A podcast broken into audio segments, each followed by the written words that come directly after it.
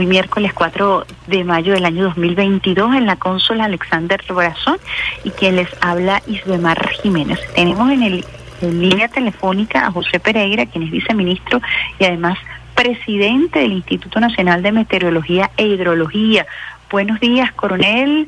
Compartimos con ustedes el inicio de esta mañana desde aquí de Radio Nacional de Venezuela, estableciendo contacto con el INAME. Buenos días, mi estimada licenciada. Igualmente, muy buen día a la audiencia. Mañana que de nuevo se torna nublada en, el centro y en el oriente del país, una situación que viene avanzando prácticamente desde el este. Y bueno, agradecido por la invitación a su programa y completamente a sus órdenes para conversar de los temas importantes del clima y el tiempo que nos mueven en este momento. Quisiera que ilustrara un poco a nuestros usuarios y usuarias. Yo sé que eso es una terminología común para ustedes los meteorólogos, pero ¿qué diferencia hay cuando uno habla del pronóstico del tiempo? Se dice tiempo, se dice clima. Eh, siempre nos preguntan esa precisión sobre el uso de la terminología. Sí, efectivamente el tiempo son las condiciones meteorológicas en el momento, reinantes en el momento. Por ejemplo, el tiempo en este momento en el área de la ciudad capital eh, está nublado, probables lloví con lloviznas hacia las zonas de montaña, temperaturas frescas cercanas a los 20 grados Celsius, en montañas puede estar en 18 grados Celsius, ese es el tiempo. El clima es bueno, las condiciones promedios durante un largo periodo de tiempo. Por ejemplo, el clima en Caracas es generalmente soleado en los meses de diciembre, enero, febrero y marzo. Abril es un mes de transición, las lluvias inician para la ciudad capital en el mes de junio, donde eh, para los meses de agosto y septiembre es cuando se registran las máximas precipitaciones las temperaturas promedio en la ciudad capital. Es decir, ese es el clima de la ciudad. Entonces la diferencia. Tiempo son las condiciones en un momento determinado, clima son las condiciones eh, promedio de esa región durante un largo periodo de tiempo. Entonces, según lo que usted dice, hoy podemos esperar un tiempo, por ejemplo, para la Gran Caracas lluvioso según tengo aquí el reporte que me llega todos los días, como usted lo explicaba bien, en las zonas montañosas. Para el resto del país, ¿qué se espera el día de hoy, ya que nos están escuchando en todo el territorio nacional? Bueno, tenemos un sistema de inestabilidad atmosférica en, baja, en, la, en las capas bajas de la troposfera. Esto es cerca de superficie. Por eso es que la nubosidad que está predominando en este momento es pura nubosidad baja que nos trae áreas de llovizna eh, desde el oriente, prácticamente Bolívar, del Tamacuro, Monaga, el sur de Anzoátegui, igualmente la zona sur de, de Guárico y Amazonas, amanecieron con esta nubosidad de poco desarrollo, eh, exceptuando Amazonas que tiene una nubosidad de mayor desarrollo y está originándose algunos chubascos con actividad eléctrica.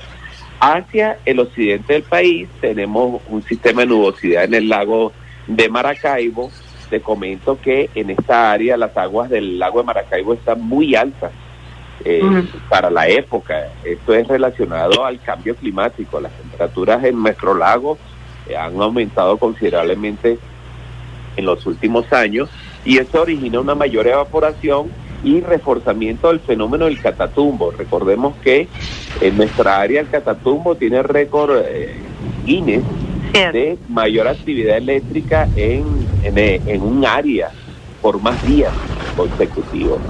Igualmente, bueno, eh, ayer iniciamos el primer congreso. Ah, quería eh, plantearle eso para que nos diera detalles y cuál ha sido la participación del INAMEC y de usted como meteorólogo en esta importante actividad que arrancó con la inauguración o con la presencia de la vicepresidenta ejecutiva de la República Bolivariana de Venezuela, Delcy Rodríguez.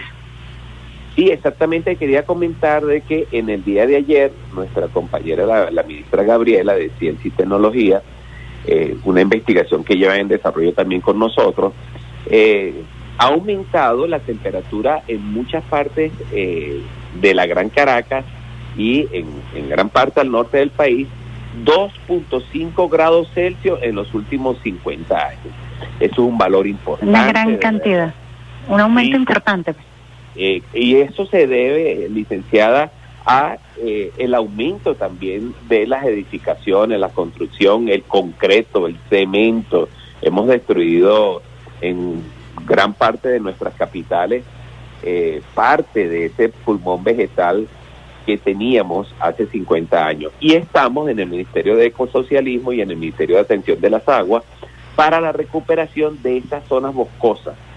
Igualmente para el cambio, se ha deforestado áreas importantes de los bosques de montaña y de galería para construcción de conucos, para la, eh, eh, la explotación de los conucos y prácticamente también se eh, aumenta el riesgo, porque si quitas un árbol que protege contra las lluvias torrenciales y colocas una vegetación de eh, rastrera, una siembra rastrera, vamos a llamarla de esta manera, es decir, de poca altura, ella no trata muy bien, ella no trata el agua, entonces el agua cuando es torrencial se lleva esa siembra.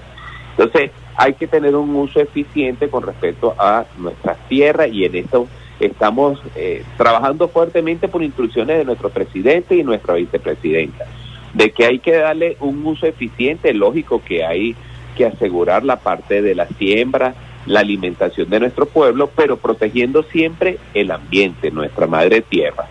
Es decir, que estamos trabajando y ahí es este primer congreso, están invitados para el día de hoy y el día de mañana que finaliza el primer Congreso Nacional de Investigadores ante el cambio climático, sobre el cambio climático. Es muy importante. Venezuela ¿Cuál es el aporte que puede dar Venezuela desde aquí? Nosotros sistemáticamente hemos venido desarrollando eh, un abordaje de protección hacia la tierra, un abordaje eh, ambientalista, ecologista. De hecho, tenemos un ministerio precisamente para proteger a nuestro a nuestra ecología, que es el Ministerio de Ecosocialismo, está en el quinto objetivo del Plan de la Patria, la protección de la vida eh, como eje fundamental de las políticas públicas. ¿Qué se puede aportar en este momento? ¿Qué pueden aportar nuestros investigadores, nuestros científicos a este tema que no deja de ser polémico incluso? Porque desde potencias como los Estados Unidos se desconoce el tema del cambio climático y se pretende presentar como un proceso evolutivo natural del planeta Tierra, más no un proceso inducido por el capitalismo salvaje. Efectivamente, ayer nuestra vicepresidenta Delcy Rodríguez dio unas palabras muy, muy importantes y, y, claras de, de, la claridad que tiene nuestro alto gobierno con respecto a, a la situación del cambio climático, lo que nos sucede con otros países. Por ejemplo, eh, no existen responsabilidades compartidas con respecto al cambio climático. Nosotros somos países en desarrollo, pero las grandes potencias, las grandes industrias son las que tienen más de 100 años contaminando y emitiendo gases de efecto invernadero. Entonces quieren venir ahora este, con responsabilidades compartidas con respecto a las medidas que hay que tomar para adaptarse y mitigar porque ya es irreversible el cambio climático, ya es una realidad, nosotros lo estamos viviendo. Esas precipitaciones que hemos tenido en las últimas semanas atípicas para la época y sequías en otras regiones, tormentas de, de, polvo en, en África, temperaturas de, 50 grados Celsius en, en la India, en África, es decir, estamos viviendo el cambio climático. Entonces quieren venir las grandes potencias, los responsables de este cambio en el clima, de que son responsabilidades compartidas. No, son responsabilidades diferenciadas. No es la misma responsabilidad que tiene Estados Unidos, que emite 25% de gases de efecto invernadero, a la responsabilidad que pueda tener Venezuela, que emitimos un 0,84%. La diferencia es abismal. Y Europa está cerca del 34%. Entonces, estas son eh, la, la, la la, la, visión que lleva Venezuela, esta es la, la palabra, eh, la bandera que lleva Venezuela de que tenemos que adaptarnos y protegiendo siempre nuestro ecosistema, pero principalmente para la protección de la vida en la tierra. Estamos en riesgo con respecto a la situación del cambio climático. Imagínate si eh, los propios científicos de la NOAA, que es el sistema, eh, la, agencia aeroespacial y de investigación eh, de Estados Unidos están saliendo y poniendo en riesgo su seguridad, su libertad para denunciar que no se están haciendo las cosas. Se podrán imaginar lo que ellos están viendo a través de su eh, toda su modelación numérica, sus investigaciones, toda su toda su tarea con respecto a la investigación. Nosotros también levantamos la mano y a cada vez en que vamos a un evento hablamos de adaptarnos. Venezuela, para que sepan, en los últimos 10 años, el haber construido 4 millones de viviendas, de soluciones habitacionales a personas que vivían en zonas de alto riesgo, significa algo muy importante y debemos, y creo que no en ningún país en el mundo en los últimos 10 años ha construido más de 4 millones de viviendas para su población en protección y adaptación al cambio climático. Para que vean que a pesar de del bloqueo de la ¿Cómo se explica eso, no? Porque uno pudiera hacer una una un, un, desglose de lo que usted está diciendo, si bueno, a mayor cantidad de viviendas, eh, mayor erosión del ambiente, eh, menos posibilidades de disfrutar de parques, de espacios. ¿Cómo se puede eh, trabajar de esa manera y ser armónicos y ser amables con eh, el ecosistema? Sí, efectivamente, bueno, fueron unas áreas, la mayoría de las áreas fueron nosotros en los últimos 100 años se fue viniendo las poblaciones de nuestras provincias, nuestro campo, se fueron viniendo a las grandes ciudades y prácticamente hubo una construcción desorganizada, anárquica completamente, y construimos el riesgo. Es decir, construimos las laderas de montaña, en la ribera de los ríos, prácticamente cuando venía una lluvia intensa o se inundaban las viviendas o se caían, y eso progresivamente hay que solucionarlo. Por eso la gran misión viviendas eh, que nació hace 10 años de nuestro comandante supremo Hugo Chávez Fría, fue un momento en que el, evento extraordinario de la niña originó una afectación importante en una gran cantidad de nuestros pobladores de, de todo el norte y el centro del país. Entonces nació la gran, vivienda, la gran misión vivienda y ahí hemos sacado gente que están en zonas de alto riesgo a unas habitaciones más confortables y de hecho hay un programa que estamos llevando de la reforestación de esos complejos habitacionales. Es decir, hay un plan de reforestación importante en, el en, nuestro Ministerio de Ecosocialismo y en el Ministerio de Atención de las Aguas para la recuperación de las cuencas y de nuestros afluentes, porque debemos de mantener y recuperar aún más nuestros 104 embalses que tenemos en Venezuela. Es importante, Venezuela tiene recursos hídricos eh, por encima del promedio de muchos de los países de Latinoamérica y se habla que una de las terceras de, la, de uno de los motivos de la tercera guerra mundial puede ser el agua potable. En muchos países las personas no pueden tomar ni siquiera el agua de lluvia, es decir, recolectar el agua de lluvia no la pueden tomar porque pertenece al Estado. Entonces, en Venezuela estamos retomando toda esa parte de eh, el sistema hídrico, la reforestación, la recuperación de nuestras cuencas y principalmente para revertir los efectos del cambio, del cambio climático. Si tenemos mejor vegetación, una cobertura más amplia, la, eh, los efectos de las altas temperaturas por el cambio climático serán menores. Hay un tema, usted hablaba de los embalses, pero también están los parques nacionales. Tenemos un gran número de parques nacionales que también contribuyen a la protección no solamente de nuestras especies, sino que nos garantizan eh, la calidad de vida, nos garantizan eh, ese entorno amigable para que podamos nosotros efectivamente tener eh, posibilidades de trascender, ¿no? A propósito de este cambio climático.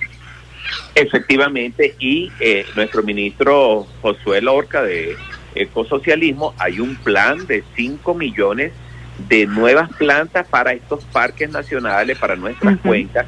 Estamos en este programa, eh, bueno, ya tenemos una gran cantidad importante, aproximadamente más de millón y medio de plantas para sembrarlas. Ahora viene el proceso de cómo vamos a ir para sembrarlas, cómo, quién nos va a ayudar, los equipos para sembrarlas. Eso es la parte más importante.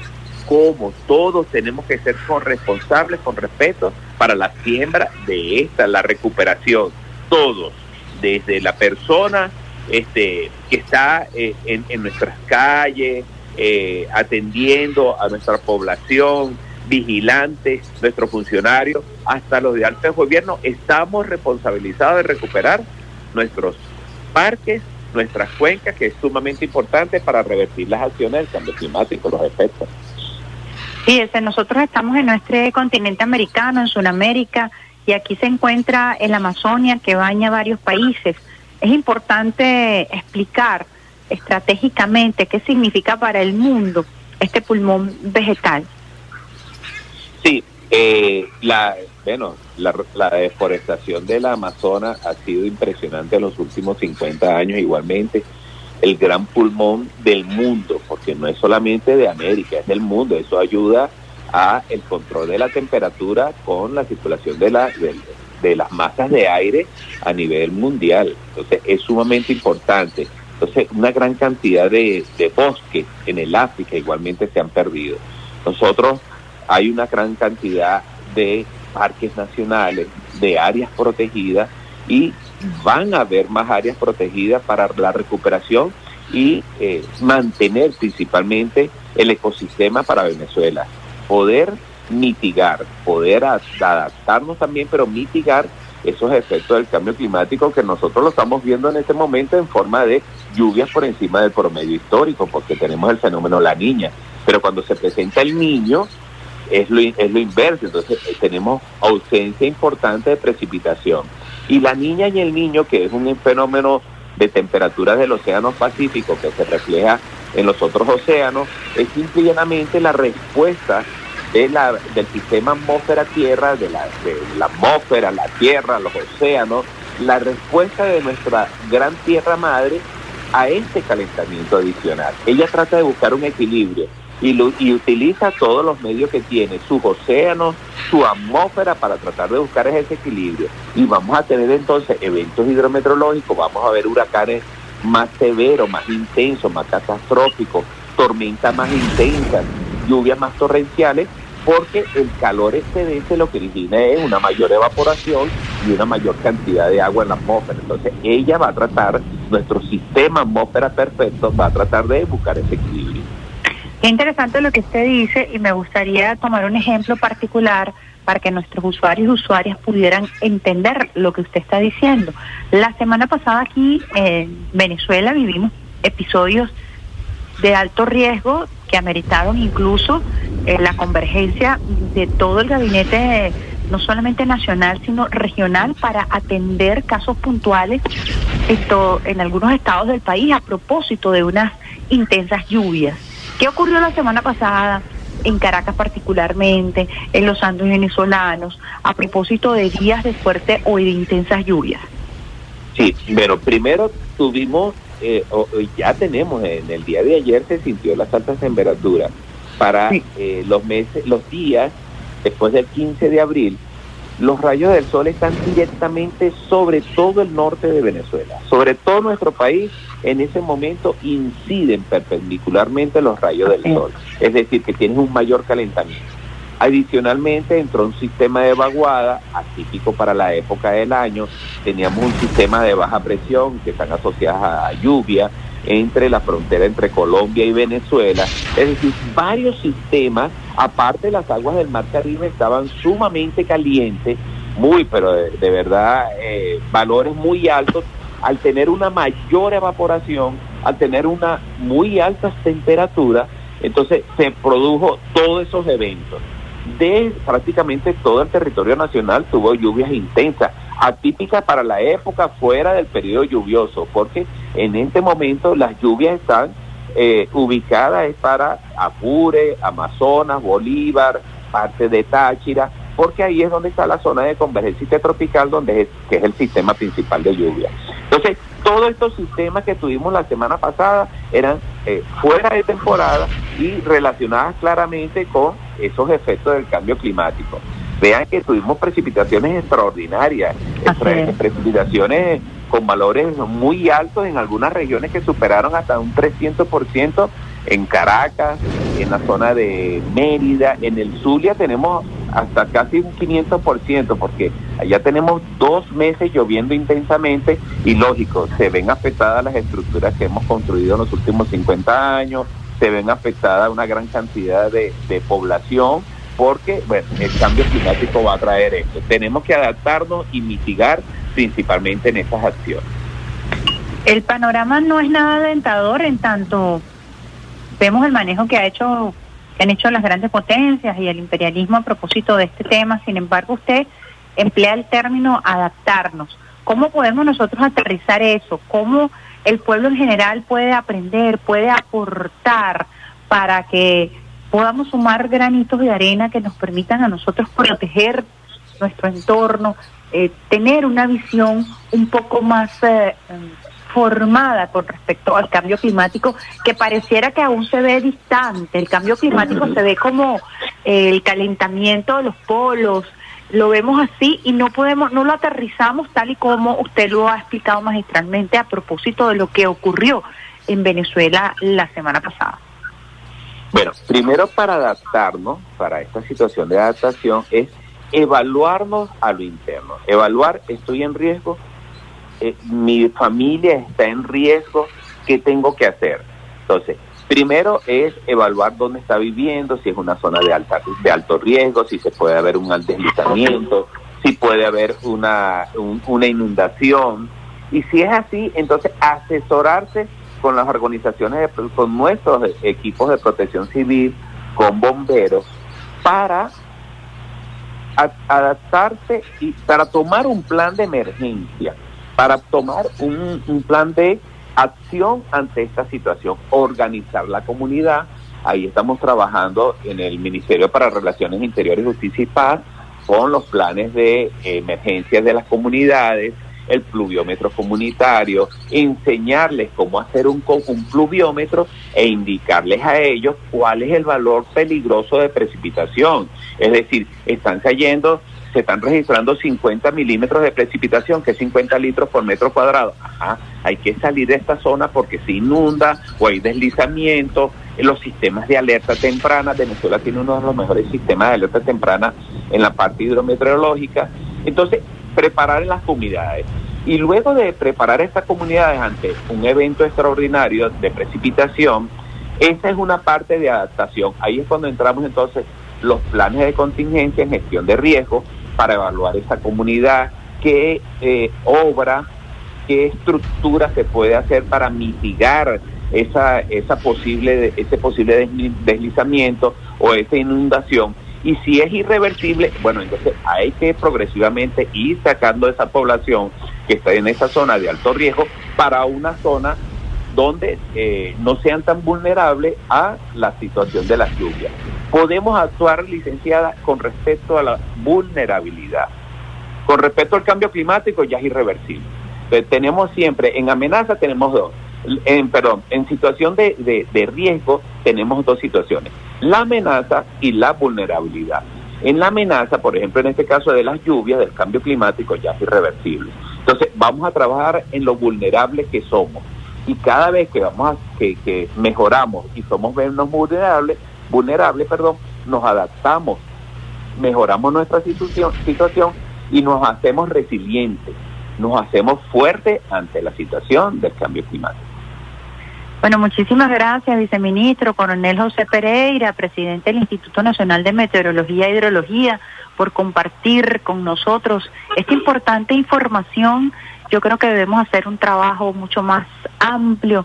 Eh, usted siempre está dispuesto a conversar y difundir estas ideas, estos conceptos y esta realidad que pudiera sonar agobiante, pero que amerita, como usted lo dice, una respuesta de adaptación rápida para poder aprender a vivir con lo que usted ha calificado como inevitable, como lo dicen los estudios, que es el efecto del cambio climático. Un mensaje final para los usuarios y las usuarias que hasta ahora están en sintonía de vía alterna.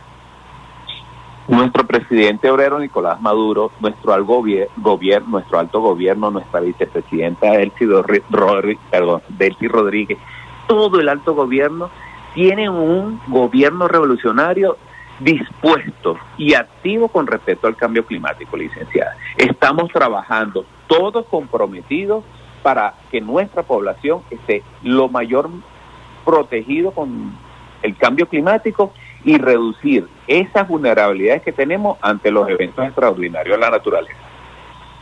Bueno, muchísimas gracias por su tiempo, siempre por estar disponible para compartir con los venezolanos y las venezolanas esta información que es de vital importancia para la trascendencia de todas las especies hermosas que habitan en nuestro planeta Tierra. Muchísimas gracias, José Pereira, quien es viceministro y presidente del Instituto Nacional de Meteorología e Hidrología.